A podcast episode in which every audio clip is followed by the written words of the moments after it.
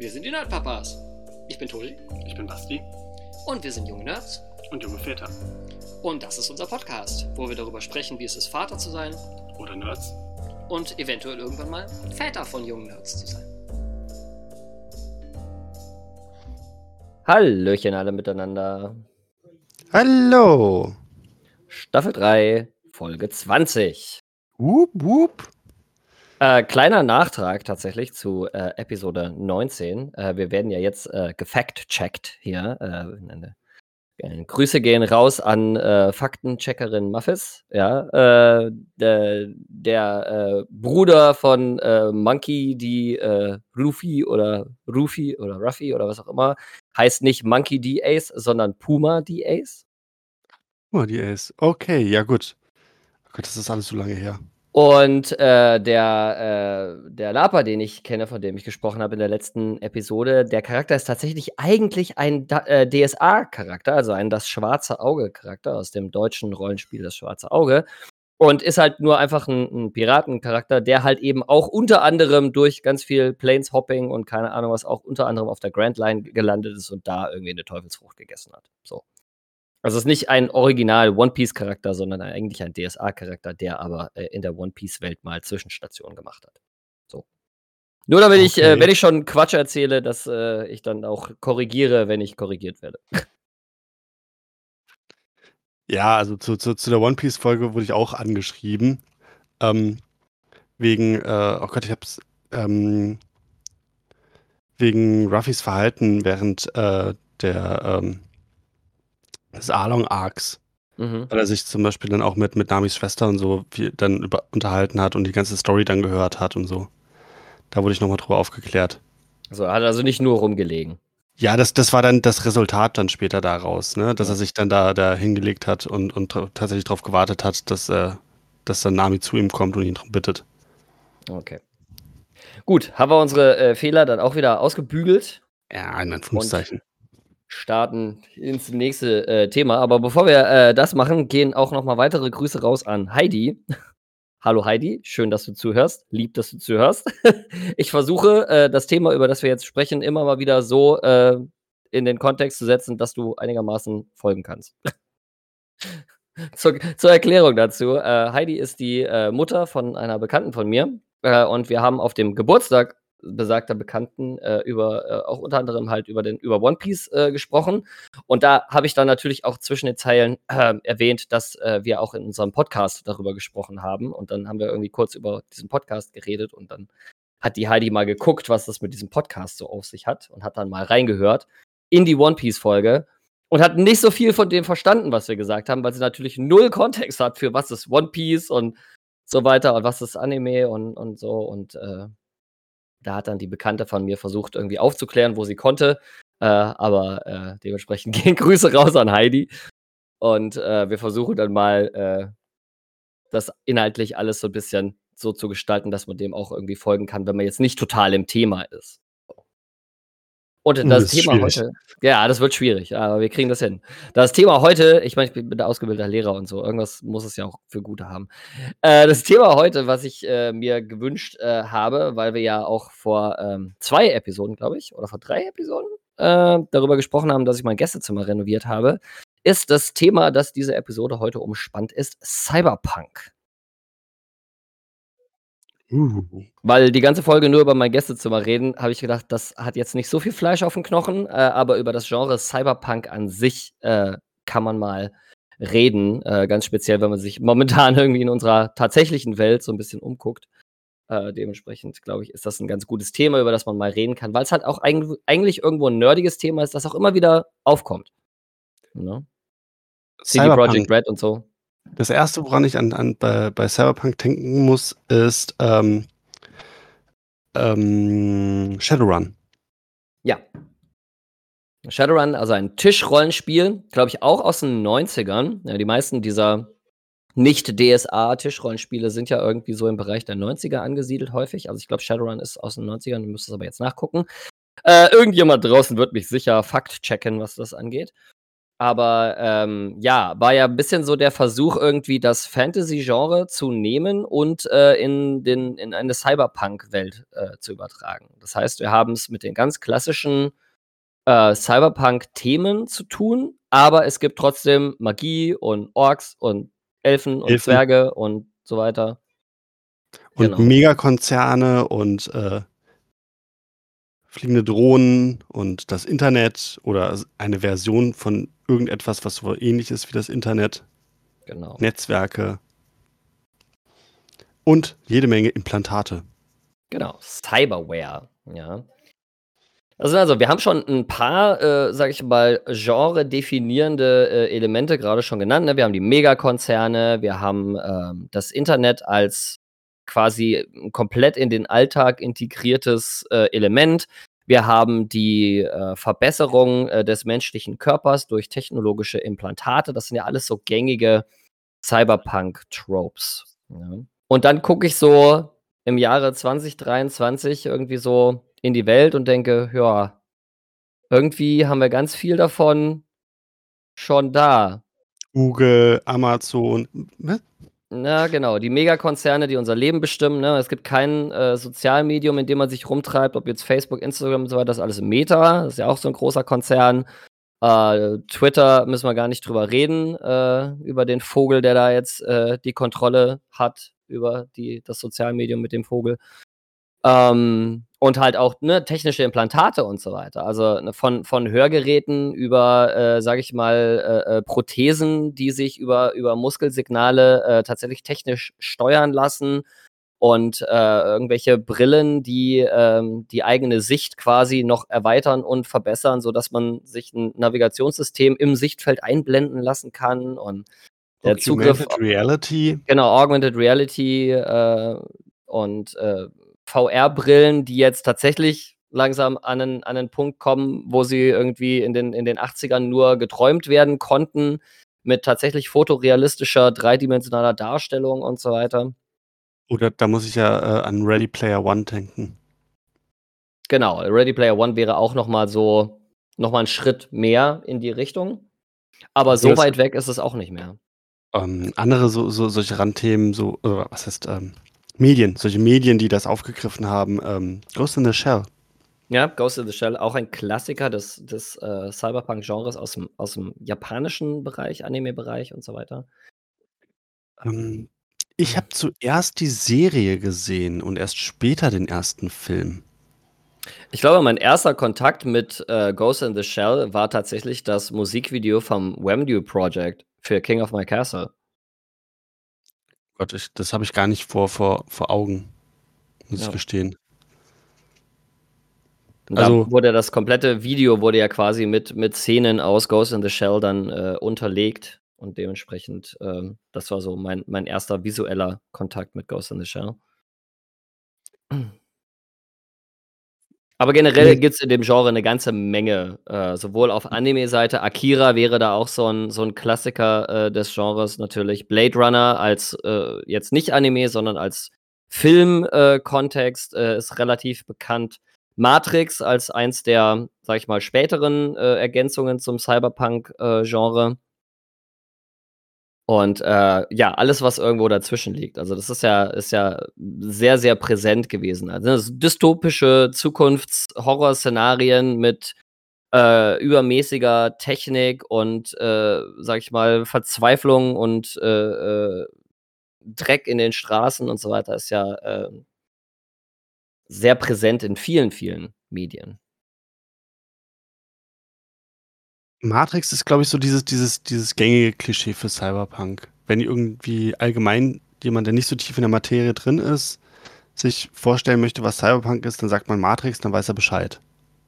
Aber eigentlich ist Cyberpunk ja noch mehr außer Hacken und sich irgendwo einloggen. Genau, also das ist quasi ein Teil des Cyberpunk-Genres. Also ich würde gar nicht mal sagen, dass Matrix so repräsentativ ist für das Cyberpunk-Genre. Da ist, glaube ich, und selbst Blade Runner, glaube ich, greift auch nur Teilbereiche des Genres ähm, auf. Ähm, weil ja in Matrix, sag ich mal, so das Konzept der, der äh, Großkonzerne, die äh, anstatt einer tatsächlichen Regierung irgendwie alles beherrschen, äh, da so, gar nicht so wirklich drin vorkommt in Matrix. Da sind es halt die Maschinen, die die Kontrolle übernommen haben. So. Es ist nur noch eine große. Genau. Dann so gesichtslose Technik. Bin gerade überlegen, ist Judge Dredd dann eigentlich auch Cyberpunk? Nee, das ist eher, eher Dystopie. Hm. Meg also, halt Megacities. also die Genres verschwimmen da natürlich so ein bisschen. Ne? Also alles, was irgendwie so dystopische Zukunftsversionen sind, da, da glaube ich, da verschwimmen die Grenzen dann äh, irgendwann. Aber wenn wir uns das Genre an sich angucken, ne, es ist ja auch, besteht ja irgendwie aus zwei Teilen, irgendwie Cyber und Punk. Ne? Und äh, Punk ist ja immer so ein bisschen so das Rebellieren gegen ein bestehendes System. Ne? Also ein Cyberpunk ist quasi jemand, der in einer Cyberwelt oder in einer vercyberten Welt, also einer hochtechnisierten Umgebung existiert und irgendwie eher so statusmäßig am unteren Ende der Nahrungskette unterwegs ist und irgendwie versucht, gegen die bestehenden Strukturen irgendwie aufzubegehren. Ähm, und äh, oder witzigerweise, ich meine, der, der Begriff Cyberpunk geht jetzt nicht auf, auf William Gibson äh, zurück, der hat das, äh, also, sondern auf, glaube ich, auf äh, Bruce, Bruce Bethke, glaube ich, äh, der den Begriff geprägt hat, aber bekannt wurde das Genre tatsächlich durch die Neuromancer-Trilogie äh, von William Gibson. Und äh, derselbe Autor, William Gibson, hat halt auch die Difference äh, Engine oder die Differenzmaschine geschrieben, was so ein bisschen der, der Startschuss des Steampunk-Genres war, was ja, ähm, wie man an den Begrifflichkeiten schon sehen kann, so ein bisschen verwandt ist. Ne? Also Cyberpunk, Steampunk äh, sind halt quasi zwei unterschiedliche Ideen, ähm, die da aus demselben, aus demselben Kopf so ein bisschen äh, erwachsen sind. Beim Steampunk haben wir es halt eben mit dieser hochtechnisierten Version des, des 19. Jahrhunderts zu tun, also so ein bisschen neo-viktorianischer äh, äh, Science Fiction.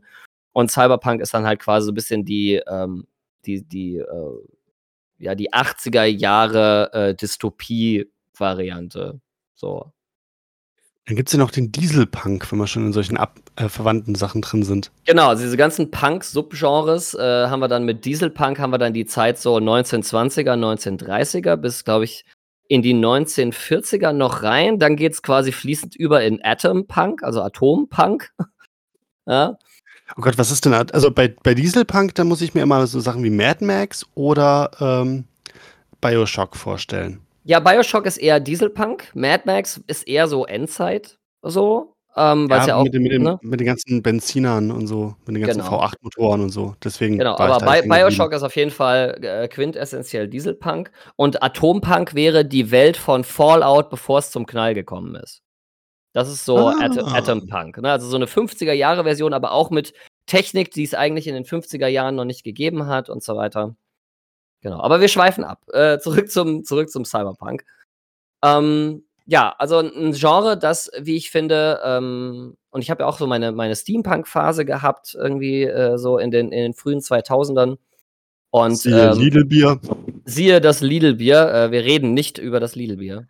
Ähm, aber ähm, die, die Cyberpunk-Ästhetik, die hat mich schon immer irgendwie begleitet irgendwo. Ne? Also das, das Erste, was ich so ganz bewusst irgendwie in dem Genre natürlich wahrgenommen habe, war Matrix. Und Matrix hat mich halt einfach völlig, völlig weggeklatscht, so als ich das Ding damals im Kino gesehen habe. Ähm, aber auch die ganzen Klassiker, ne? also Blade Runner und dann später auch Ghost in the Shell, wenn man es dann, dann gesehen hat, oder auch die ähm, Ghost in the Shell Ableger, wie jetzt Standalone Complex und so weiter. Ähm, die hinterlassen schon einen bleibenden Eindruck, weil es halt ästhetisch eigentlich ein ganz cooles ähm, Genre ist. So, ne? Du hast so die Menschen, die dann irgendwie irgendwelche eingebauten kybernetischen äh, Verbesserungen Robo im Gesicht haben.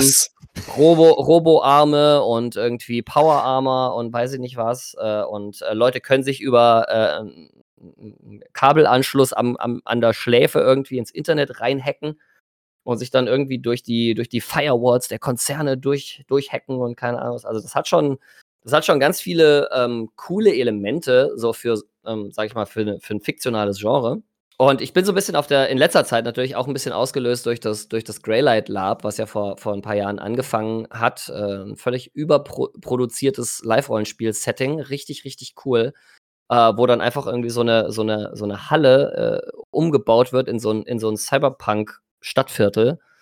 Und ähm, die Ästhetik hat es mir halt total angetan äh, gehabt und jetzt äh, in letzter Zeit äh, erwische ich mich immer wieder dabei, dass meine, meine tägliche Kleidung, meine alltägliche Kleidung äh, so ein bisschen äh, so Cyberpunk und Techware-Einschläge äh, bekommt, weil ich diese Ästhetik einfach richtig cool finde. Ist da vielleicht auch ein bisschen so ein Rebellieren gegen den tatsächlichen Cyberpunk-Kontext, der in unserer Welt einfach um uns herum passiert. So. Ja, ne, so ein bisschen, wir, wir haben irgendwie die ganzen Cyberpunk-Sachen in der echten Welt jetzt, nur ohne die coole Ästhetik. So. ein bisschen schade. Weißt du, woran ich noch denken muss, ist, wie wir damals äh, durch, durch Kassel gezogen sind und Ingress gespielt haben. Äh, ja. Äh, also für diejenigen, die es äh, nicht kennen, Ingress ist ein auch so ein Augmented Reality Spiel, das man auf dem Smartphone spielen kann. Das war der Vorgänger von Pokémon Go.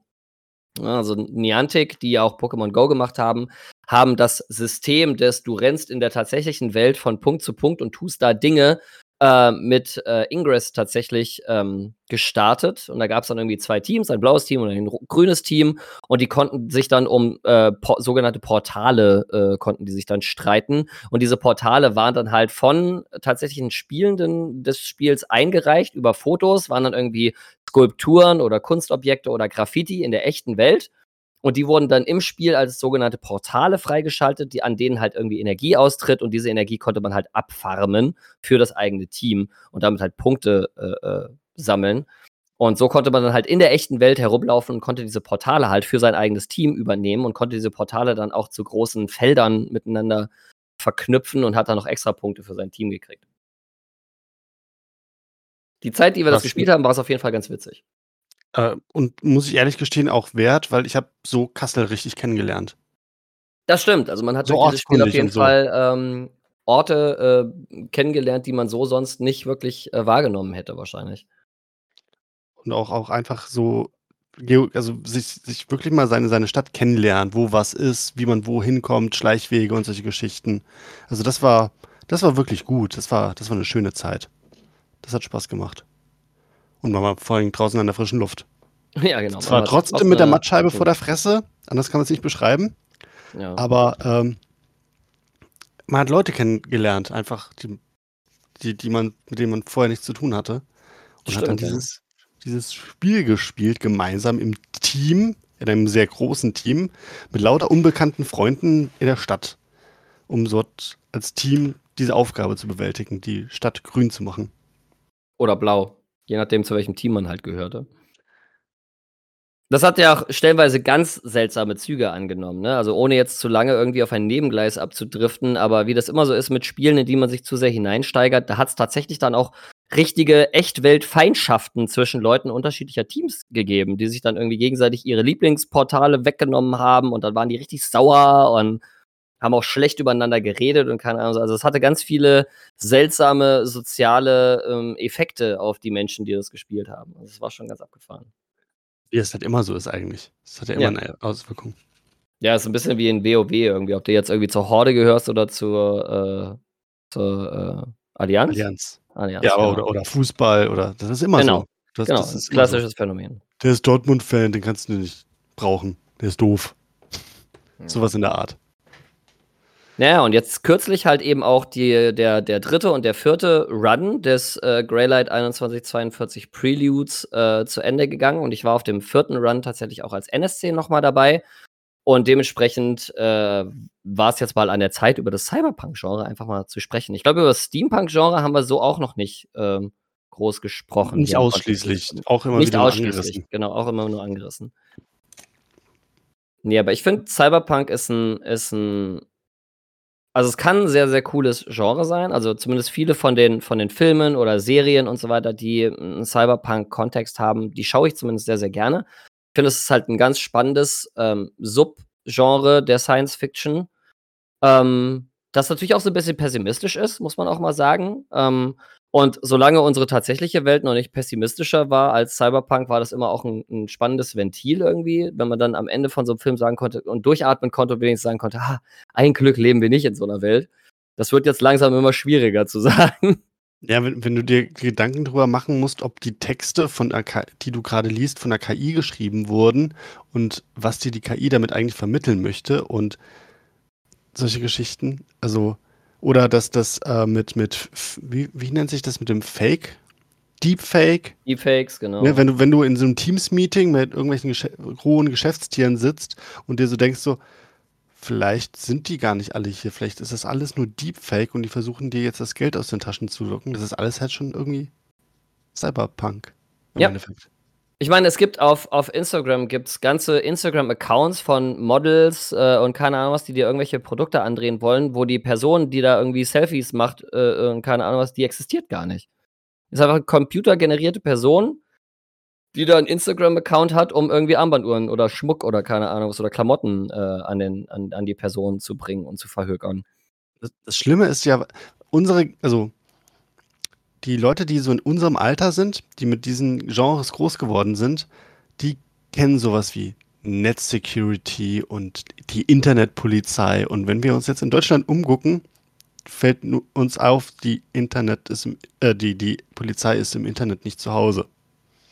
Ja, ich meine, äh, wir, wir lachen ja immer noch über ein Zitat von, von, von unserer lieben Angie irgendwie, die sagt, ja, das Internet ist ja irgendwie noch Neuland für Deutschland irgendwie 20 Jahre nachdem, irgendwie zum 20-jährigen Geburtstag des Internets oder so, keine Ahnung, oder 25 Jahre. War schon, war schon ganz witzig. Und was den, was den, die, den digitalen Ausbau in Deutschland angeht, äh, mag das mitunter auch äh, stimmen. Es gibt genug deutsche Behörden, die immer noch irgendwie über Faxgeräte irgendwie miteinander kommunizieren.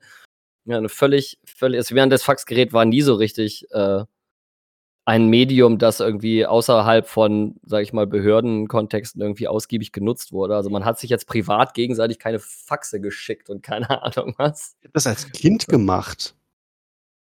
Da, da habe ich irgendwie Sachen gemalt oder geschrieben und, und Leuten geschickt, weil es weil einfach witzig war, weil das war noch zu dem Zeitpunkt, bevor wir tatsächlich dann Internet hatten. Ja. Aber danach äh, ja. Also die Digitalisierung schreitet voran in Deutschland, nur halt langsamer als anderswo. ähm, aber nichtsdestotrotz, also muss man sich das halt echt mal überlegen. Also wir leben halt tatsächlich in einer Welt, in der über Lobbyismus und keine Ahnung was wirklich Großkonzerne äh, die Weltpolitik mitbestimmen können. Und das ist ja ein quintessentielles genre-definierendes Element vom Cyberpunk. Dass halt eben die Regierung irgendwann aufgehört haben, tatsächliche politische Macht zu haben und tatsächlich Konzerne, die sich dann irgendwann zu Megakonzernen zusammengeschlossen haben, dann angefangen haben, irgendwie ihre Monopolstellung und ihre Lobbys und so weiter auszunutzen, um dann halt eben Politik in ihrem Sinne zu machen. Ja, und du hast halt eben deine, deine absoluten Megakonzerne jetzt irgendwie, sei es jetzt ein Google oder ein Amazon oder keine Ahnung was, die halt wirklich ähm, einen, einen so krassen alleine Marktanteil haben mit, mit den Produkten und so weiter, die sie, die sie verkaufen, dass da halt eine ganze Menge Hebel vorhanden ist, wenn man irgendwie irgendwelche Dinge beschließen will, so. Politisch gesehen. Das tun sie ja auch. Ich meine, ja? es, es, es gibt mehr Lobbyisten als Politiker. Ja. Das ist. Und das ist schon krass. So. Das ist einerseits traurig, andererseits könnte es halt auch dafür sorgen, dass sich irgendwann Sachen durchsetzen. Ich meine, im, im Grunde wird die Welt vom Verbraucher gelenkt. Wenn der Verbraucher beschließt, hey, ich möchte das und das haben, dann wird die Welt dorthin gelenkt. Bestes Beispiel ist äh, vegane Ernährung. Ich glaube, vor zehn Jahren war vegane Ernährung noch so ein Randthema, jetzt ist es überall vertreten. Hm. Ja, weil die, die Verbraucher sich in dem Kontext halt so ein bisschen durchgesetzt haben, ganz klar. Ne, also es gibt da es gibt da eine gewisse Marktmacht, die man als Endverbraucher irgendwie auch hat und der man sich auch immer irgendwie bewusst sein sollte. Aber man muss halt sich schon extrem gut koordinieren, um als Endverbraucher sich dann mit anderen EndverbraucherInnen irgendwie so zusammenzuschließen, dass man tatsächlich irgendwie eine 'ne Macht bildet, die da 'n Gegengewicht, äh, aufbauen kann.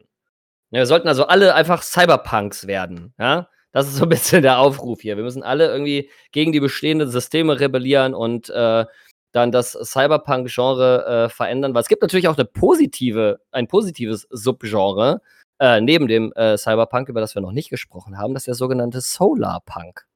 Das musst du mir erklären. Das ist auch ein Genre, über das ich selber erst kürzlich ähm, gestolpert bin. Und das ist tatsächlich auch so ein bisschen bezeichnend, dass äh, Solarpunk jetzt auch so ein bisschen stärker im Kommen ist.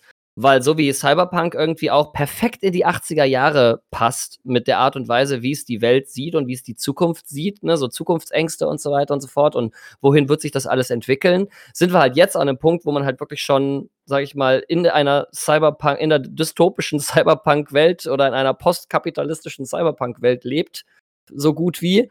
Und jetzt erträumt man sich natürlich eher so utopischere Zukunftsszenarien, wo dann halt eben eine Koexistenz zwischen Natur und Technologie dann eben äh, besteht, wo, sage ich mal, es eigentlich kein Gebäude mehr gibt, das nicht irgendwie selbst äh, äh, versorgend mit Solarpanels ausgestattet ist, wo die Gebäude alle irgendwie eine eine organische Architektur haben, die mit natürlichen Elementen wie Bäumen und Pflanzen und so weiter erweitert ist. Also du musst einfach nur diesen Begriff, also diese, diesen Begriff mal googeln bei Google Bildersuche und dann bekommst du einen ziemlich guten Eindruck äh, davon, was, was Solarpunk eigentlich ähm, sein kann. So, das ist so ein bisschen diese utopische, diese utopische Vision des, wir haben jetzt die Technologie und anstatt, dass wir diese Technologie benutzen, um unseren Planeten weiter kaputt zu machen, wie wäre es denn, wenn wir diese Technologie benutzen, um in einer ziemlich effektiven Koexistenz mit unserem Planeten äh, zu leben und in eine absolut utopische äh, äh, äh Zukunft äh, zu starten?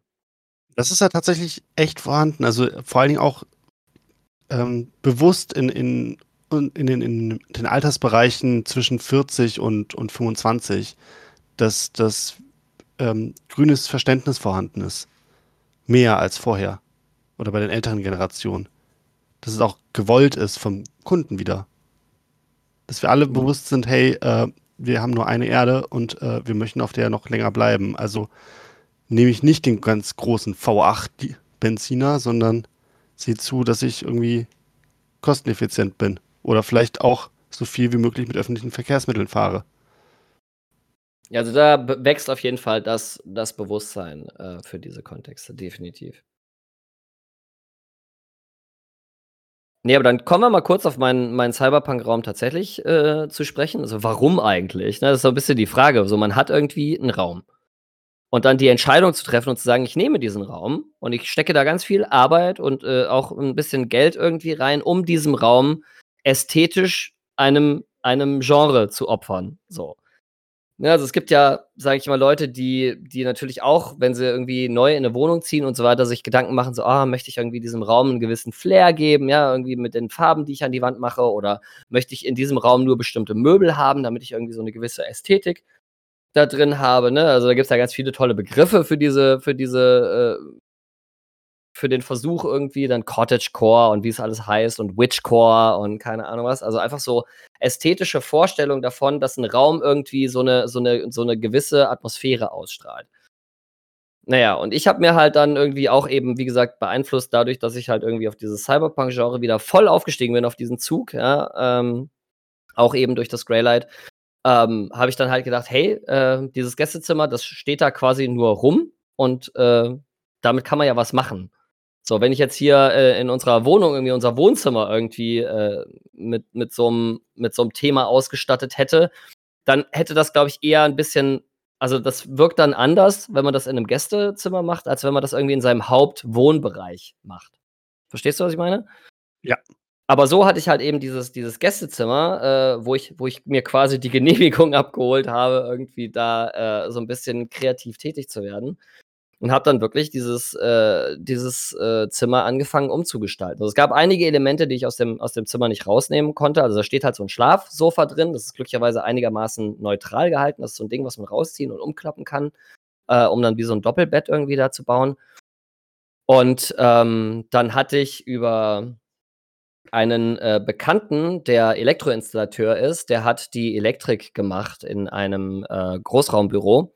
Ähm, und die haben irgendwie neue, flachere, größere, modernere Fernseher, wollten die irgendwie in ihren Besprechungsräumen an der Wand haben, hatten da vorher aber schon riesengroße, flache Fernseher an der Wand hängen. Ähm, und die sollten dann halt abgebaut und weggeschmissen werden, weil man hat ja jetzt neuere, modernere Fernseher und da muss ja das alte Elektrozeug irgendwo hin und es soll dann einfach weggeschmissen werden. Und äh, der hat dann quasi so in seinem Bekanntenkreis rumgefragt, so, hey, wer will irgendwie einen riesengroßen, flachen Fernseher für Umme haben? Und wie ich halt so bin, alter Messi, der ich bin, der irgendwie alles sammelt und nichts wegwerfen kann, habe ich gesagt, ja, hier ich. Nicht wissend, dass es sich dabei um einen 55 Zoll Löwe-Fernseher handelt, wo jedes Zoll irgendwie ein Kilo des Gewichts ausmacht von diesem Teil. Naja, auf jeden Fall haben wir den dann gemeinsam irgendwie da abgeholt. Ich habe den irgendwie mit ihm zusammen ins Auto verladen, habe das Ding irgendwie nach Hause gefahren und mich dann gefragt, wie ich das Ding irgendwie A ausladen und B irgendwie ins Dachgeschoss kriegen soll. Und dann, das hat aber irgendwie funktioniert. Äh, ich meine, das, das Ding wiegt halt einfach so viel wie meine Frau. So, das ist halt einfach echt ein massiv fetter Fernseher. So. Ähm, und haben den dann hochgeschafft und dann lag der nur im Gästezimmer rum, weil ich gesagt habe, naja, wenn ich den irgendwo hinmache, dann wahrscheinlich oben ins Gästezimmer, weil nirgendwo sonst sehe ich dieses Ding irgendwo an der Wand. Und dann habe ich dann auch viele, viele, viele Zeit später, ich glaube sogar nach der Pandemie oder so, weiß ich noch, ob es während der Pandemie, nee, muss während der Pandemie gewesen sein, habe ich es tatsächlich geschafft, mit äh, besagtem äh, Bekannten dann dieses Ding auch tatsächlich in der Wand zu verankern. Und damit meine ich auch wirklich verankern, weil das Ding ist halt so schwer, dass du das halt richtig also, da konntest du nicht einfach zwei Schrauben in die Wand machen, das da dranhängen, sondern du musstest halt wirklich die, den Haltemechanismus für diesen Fernseher so richtig in der Wand, ähm, tief in der Wand verankern, damit das Ding nicht einfach wieder von der Wand fällt. Ja, und dann hing dieser Fernseher da. Da habe ich gedacht, ja gut, jetzt habe ich da schon einen riesengroßen Bildschirm hängen. Jetzt kann ich da irgendwie auch Vollgas geben. Und habe dann irgendwie ähm, die Wände angemalt und habe den Wänden dann halt eben über halt so verwinkelte äh, äh, äh, Motive dann eben so, so, eine leichte, so eine leichte Science-Fiction-Ästhetik gegeben. Also die eine Hälfte des Raums ist in einem hellen Grau gehalten, der restliche Raum ist eher weiß. Und dann habe ich mir ähm, so Schalldämpf oder so Schalldämmmatten geholt in Hexagon-Form. Da gibt es aber so 12er-Packs, die man irgendwie kaufen kann, mhm. so Schallschutzmatten. Die hatte ich ja auch noch. Und habe dann so diese hexagonförmigen Schallschutzmatten dann irgendwie an die Wand geklebt und habe dann irgendwie LED-Schlauch verlegt in dem Raum und habe den LED-Schlauch dann in so in so Kabelkanäle irgendwie verpackt und irgendwie so Schläuche hier so diese diese diese Schläuche mit ähm, ich weiß gar nicht, wofür man die normalerweise braucht. Ich glaube auch zum Kabel verlegen, aber irgendwie in der Eine Wand. Spiralschläuche? Ja, so Spiralschläuche, genau. Ja, das ja. ist Kabelmanagement. Genau, habe dann irgendwie Kabelmanagement gemacht und habe die dann irgendwie auf der Wand aufgebracht mit diesen Klemmen, die dann diese, diese normalerweise diese PVC-Rohre so festhalten können. Ähm, und habe da die LED-Schläuche reingemacht und äh, habe dann irgendwie einen alten Schuhschrank, den wir noch im Flur stehen hatten, der aus Metall war, habe ich dann genommen und den habe ich dann irgendwie mit Aufklebern und so weiter so ein bisschen dann äh, designt, dass der halt mehr in diese Cyberpunk-Ästhetik passt.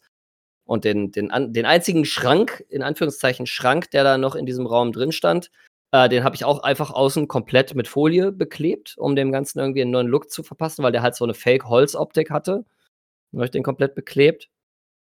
Und dann habe ich gedacht, so, jetzt habe ich da eine, irgendwie noch ein Kallax-Regal drin, da sind unsere ganzen alten Videokonsolen drin, ne? Also irgendwie da ist eine Wii drin und ein NES und ein PlayStation 1, 2, 3, äh, keine Ahnung was. Alte Videokonsolen, er sagt wie. Ne? Also halt diese, diese Gaming-Konsolen sind da in diesem Kallax-Regal, dann habe ich Türen dafür geholt, dann habe ich die Türen noch beklebt und designt und so weiter mit, mit cyberpunkigen äh, äh Aufklebern und so.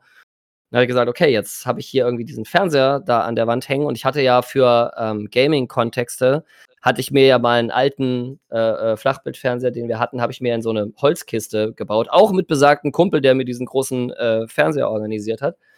Ähm, da wollte ich ja immer D&D drauf spielen, halt mit digitalen Maps, weißt du, wo dann die Map auf dem Fernseher angezeigt wird mit dem ja. äh, mit diesem Gitter da drüber und dann kannst du aber deine tatsächlichen Minis da drauf stellen und kannst dann halt so äh, äh Dungeons and Dragons spielen. Das war immer so ein bisschen die Idee ähm, und habe das, das Ding dann quasi als Tisch in diesen Raum reingestellt. Das heißt, es sind jetzt zwei große Bildschirme in diesem Raum, irgendwie einer an der Wand und einer als Tisch, wo man halt wirklich auch auf die Glasfläche und so weiter, könnte man auch Gläser draufstellen und so weiter. Ähm, und dann habe ich gedacht, ja gut, jetzt ist das natürlich ein cyberpunkiger Raum, der muss natürlich auch irgendwie nicht nur so aussehen, sondern der muss auch funktionieren. Also habe ich irgendwie geguckt, was ich in meiner Technikkiste alles noch so rumfliegen hatte. Irgendwie einen alten Raspberry Pi habe ich rausgekramt. Und ich hatte irgendwie noch so einen so 7 Zoll Touch-Bildschirm äh, äh für einen Raspberry Pi, den ich mal irgendwann für irgendwas holen wollte und dann doch nicht äh, gebraucht habe dafür. Und dann lag der nur in meiner Technikkiste rum. Und dann habe ich über mein, mein, also ich habe hier zu Hause ja mein ganzes. Wolltest du nicht mal so ein Personal Heads-Up-Display für den Arm bauen? Diese Armschiene? Ähm, weiß ich gar nicht, ob das mal geplant war. Tatsächlich. Ob ich da ein, ein Display für verbauen wollte. Ich glaube, das ging damals irgendwie darum, dass ich, n, dass ich meinen Home Assistant Server darüber laufen lassen wollte und habe ich das damals irgendwie nicht hingekriegt, weil Home Assistant auch als, als äh, System, glaube ich, noch nicht so weit war und man dafür noch viel coden musste und programmieren musste. Und ich bin ja jetzt echt kein Programmierer. Inzwischen ist das alles einfach. Inzwischen geht das alles mit zwei Klicks, weil sich diese Software einfach so dermaßen äh, ver verbessert hat, dass das inzwischen alles über Onboarding und keine Ahnung was geht. Das ist ganz cool. Äh, auf jeden Fall läuft darüber ja meine ganze Smart Home Technik. Ne? Ich habe ja hier im, in der unteren Etage habe ich ja ein Tablet an der Wand hängen und über dieses Tablet kann ich irgendwie im Wohnzimmer die Lichter an und ausmachen, Fernseher an und ausmachen, Spotify bedienen, äh, Rollos rauf und runter fahren, diesen ganzen Smart Home Kram. Das läuft alles über einen Home Assistant Server. Und das Schöne an diesem Home Assistant Server ist halt, du kannst halt so viele Dashboards kreieren, wie du möchtest. Also habe ich ein weiteres Dashboard kreiert und habe dann nur die Elemente draufgelegt, die halt in diesem Raum sind, in diesem Cyberpunk-Gästezimmer. Wie halt eben diese Lichtschläuche, die ich an der Wand verlegt habe, die habe ich dann irgendwie mit WLAN-Steckdosen versehen, dass man die halt übers Internet an- und ausmachen kann und habe dann irgendwie den Fernseher dann äh, äh über einen über einen, einen Harmony Hub, der ja wie so als Universal äh, funktioniert, kann ich dann über diesen äh, über diesen Home Assistant Server dann ansteuern und den Fernseher an und ausmachen, den Fire TV, der da dran steckt, bedienen und keine Ahnung was. Und habe dann dementsprechend ein Dashboard gemacht, wo nur die Bedienelemente drauf sind, die für diesen Raum gelten.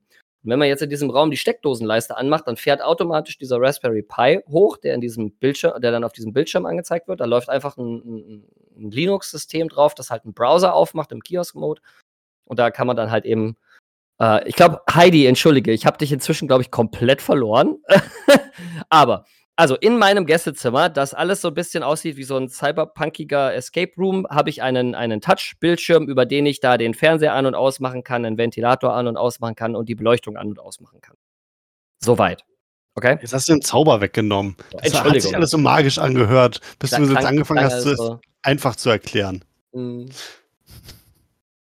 Genau, aber das war halt dann die Idee, dass ich halt eben diesen Raum nicht nur, dass der Raum nicht nur so aussieht, irgendwie mit der Ästhetik, die ich gerne gehabt hätte, sondern dass da halt auch eine gewisse Funktion dahinter ist. Und wir leben nun mal einfach jetzt in einer Zeit, in der du halt wirklich über Smart Home Technologie und keine Ahnung was wirklich in einer, einer cyberpunkigen Umgebung leben kannst. Also ich könnte, wenn ich das Know-how hätte, könnte ich das ganze Ding so erweitern, dass das alles über Sprachkontrolle äh, geht. Ne? Die ganzen Sachen an- und ausschalten. Könnte ich auch, aber ich habe keine Lust, einen Sprachassistenten da oben in dieses Gästezimmer zu stellen, mit dem man dann reden muss weil ich diese, dieses haptische Bedienelement tatsächlich cyberpunkiger finde, als das über Spracheingabe zu machen, weil ich finde Sprachkontrolle, also äh, so mit, mit Sprachassistenten zu arbeiten, finde ich ist eher so ein, so ein anderes Sci-Fi-Genre, ne? Ist eher so Star Trek, sage ich mal. Ne? Oder halt ja. Jarvis äh, aus, aus Iron Man.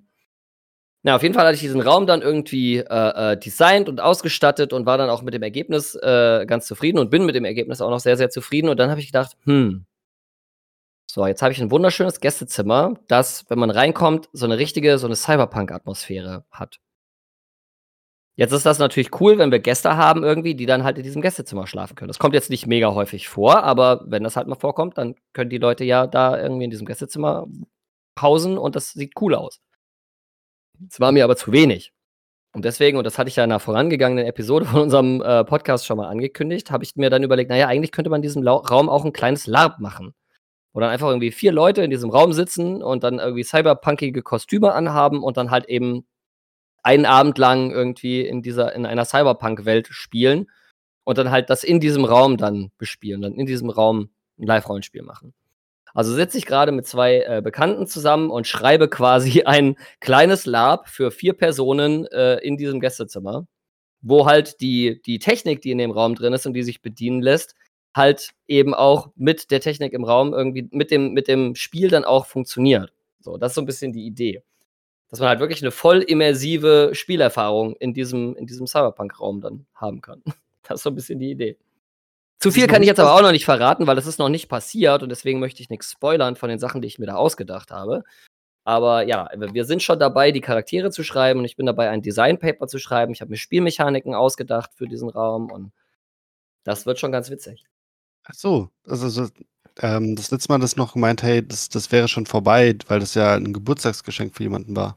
Also das, was halt vorbei war, war, dass ich, dass ich der Bekannten halt eben vier spielenden Tickets für dieses, für dieses LARP zum Geburtstag geschenkt habe. Ah, okay. Das konnte ich, das konnte ich in der Episode halt schon verraten, weil zu dem Zeitpunkt, wo die Episode ausgestrahlt wurde, war dieser Geburtstag schon passiert.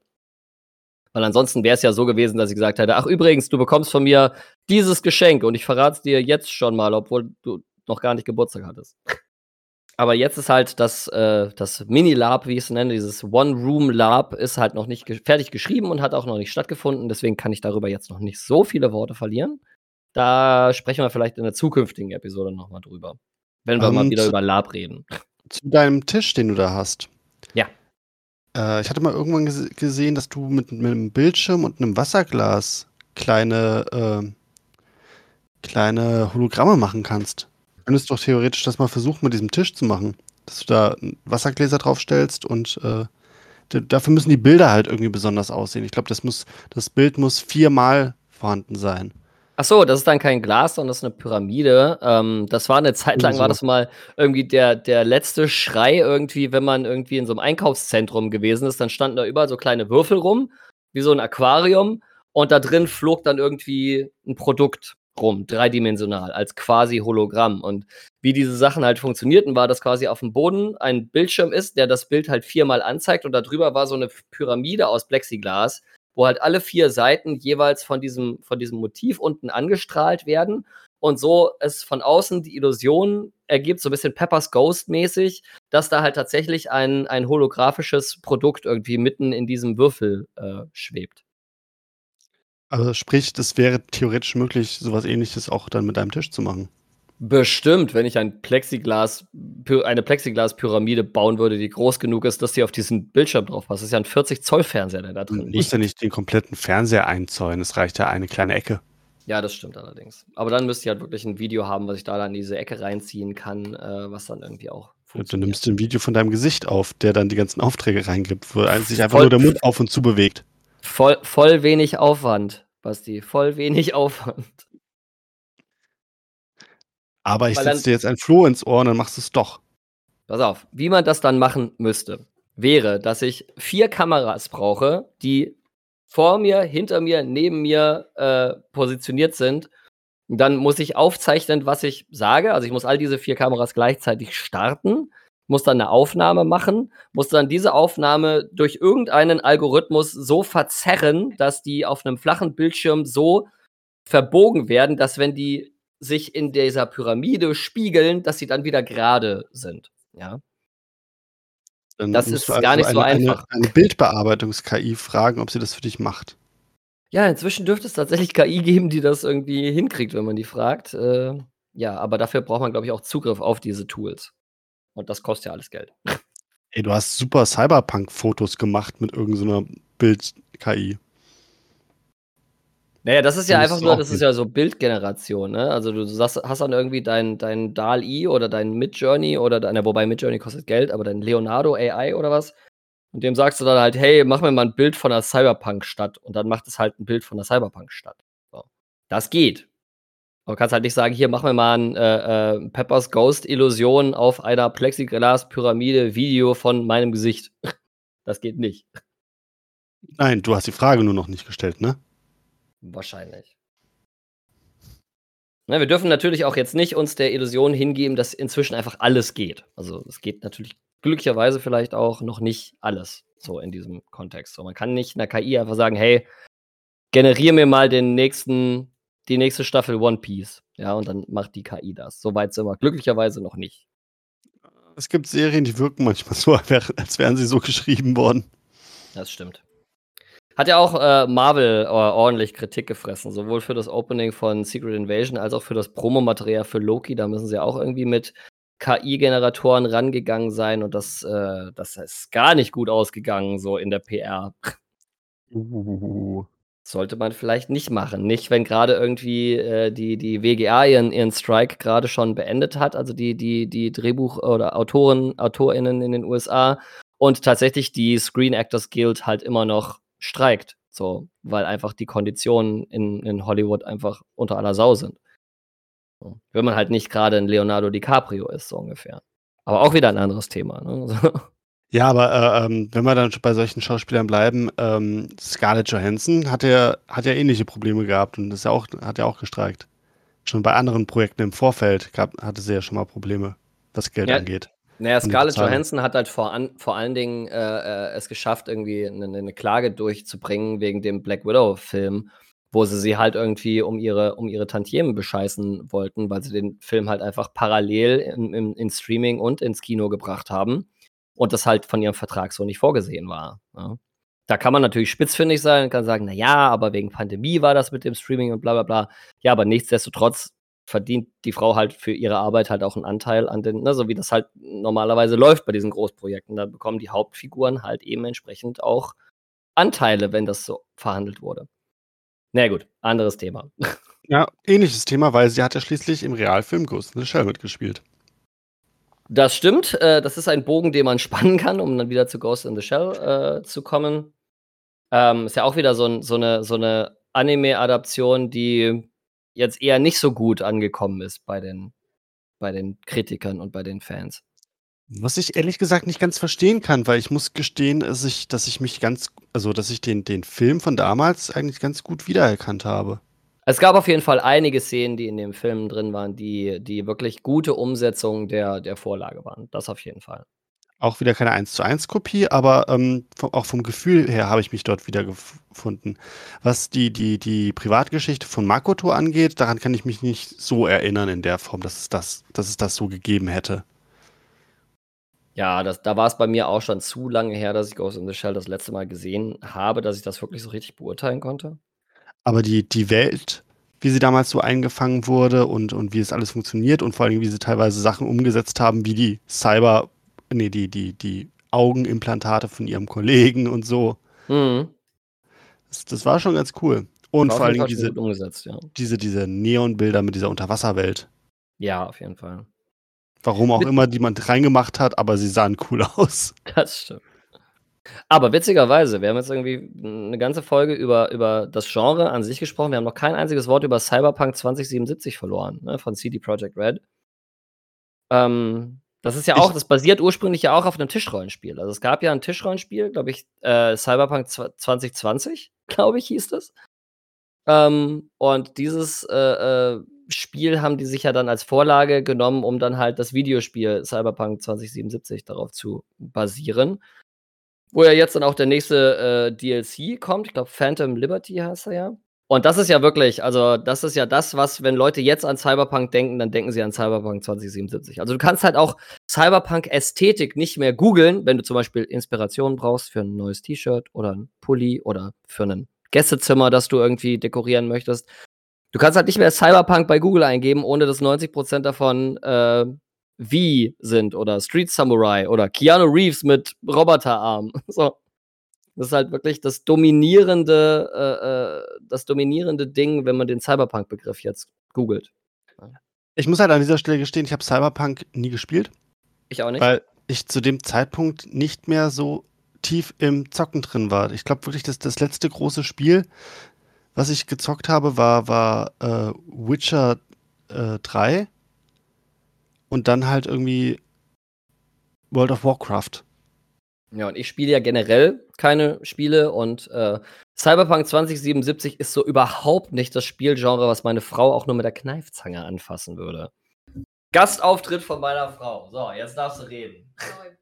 Das Problem ist in dem Fall weniger das Cyberpunk-Genre, sondern was ich über, wie es sich spielt und was so die anderen Inhalte sind, darüber gehört und gelesen habe. Was mich einfach nicht so reizt. Ja, es wird halt viel geschossen äh, in dem Spiel und das ist ja immer was, was eher so. Das muss man mögen. Ne? Also Ego-Shooter spielen und so muss man mögen. Ähm, ja, jetzt äh, hat das Publikum da draußen äh, zum ersten Mal die Stimme von der Frau geredet, über die ich immer spreche in diesem Podcast. Weil sie zufällig gerade wieder Baldur's Gate 3 spielt und dann dementsprechend, äh, wenn, ich, wenn ich über Themen rede, die sie irgendwie äh, berühren, dann auch nicht den Mund halten kann.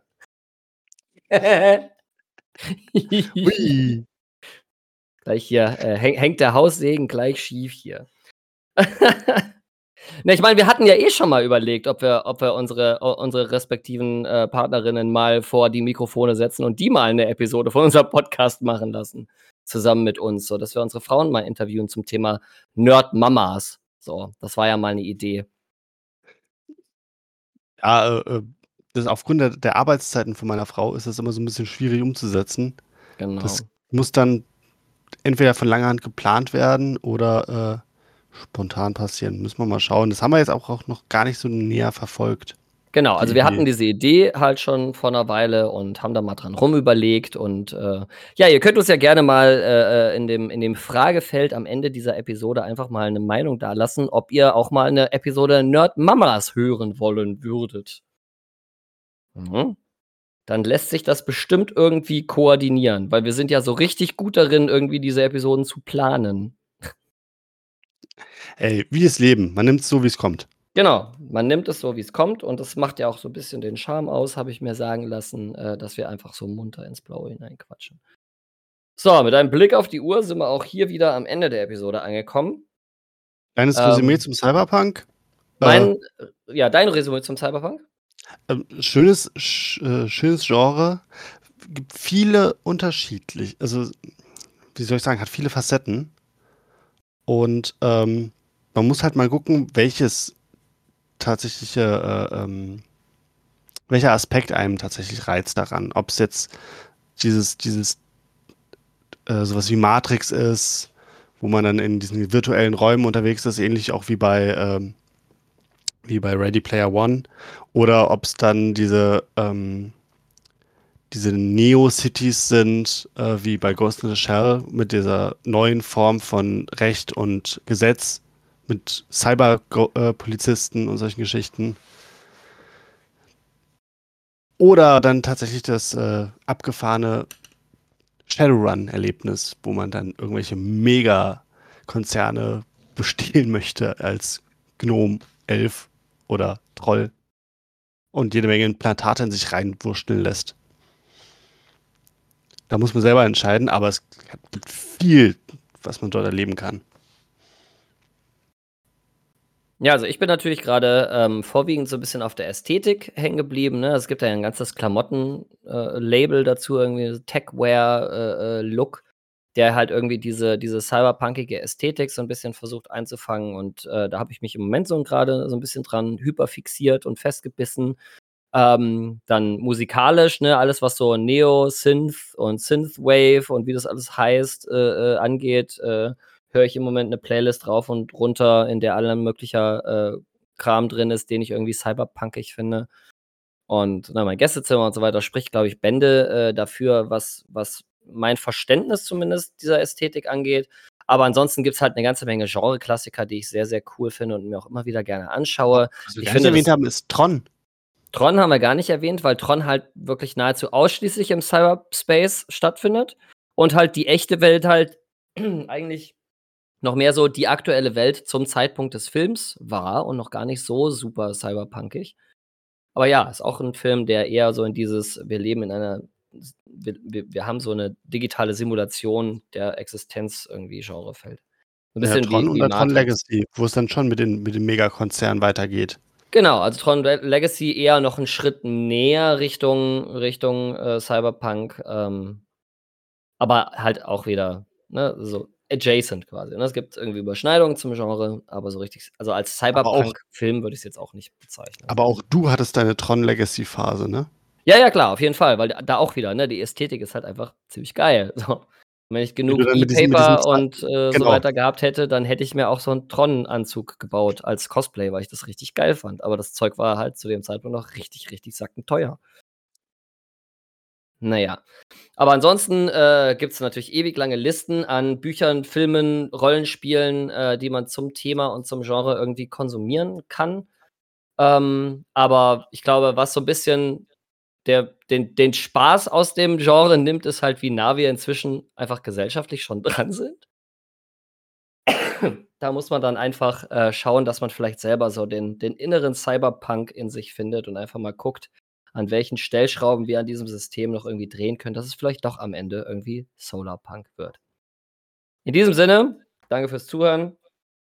Ähm, wir wünschen euch äh, einen, eine angenehme Zeit bis zu unserer nächsten Episode.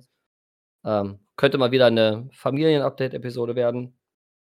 Oder auch mal, wir gucken mal, was Disney so gemacht hat in letzter Zeit.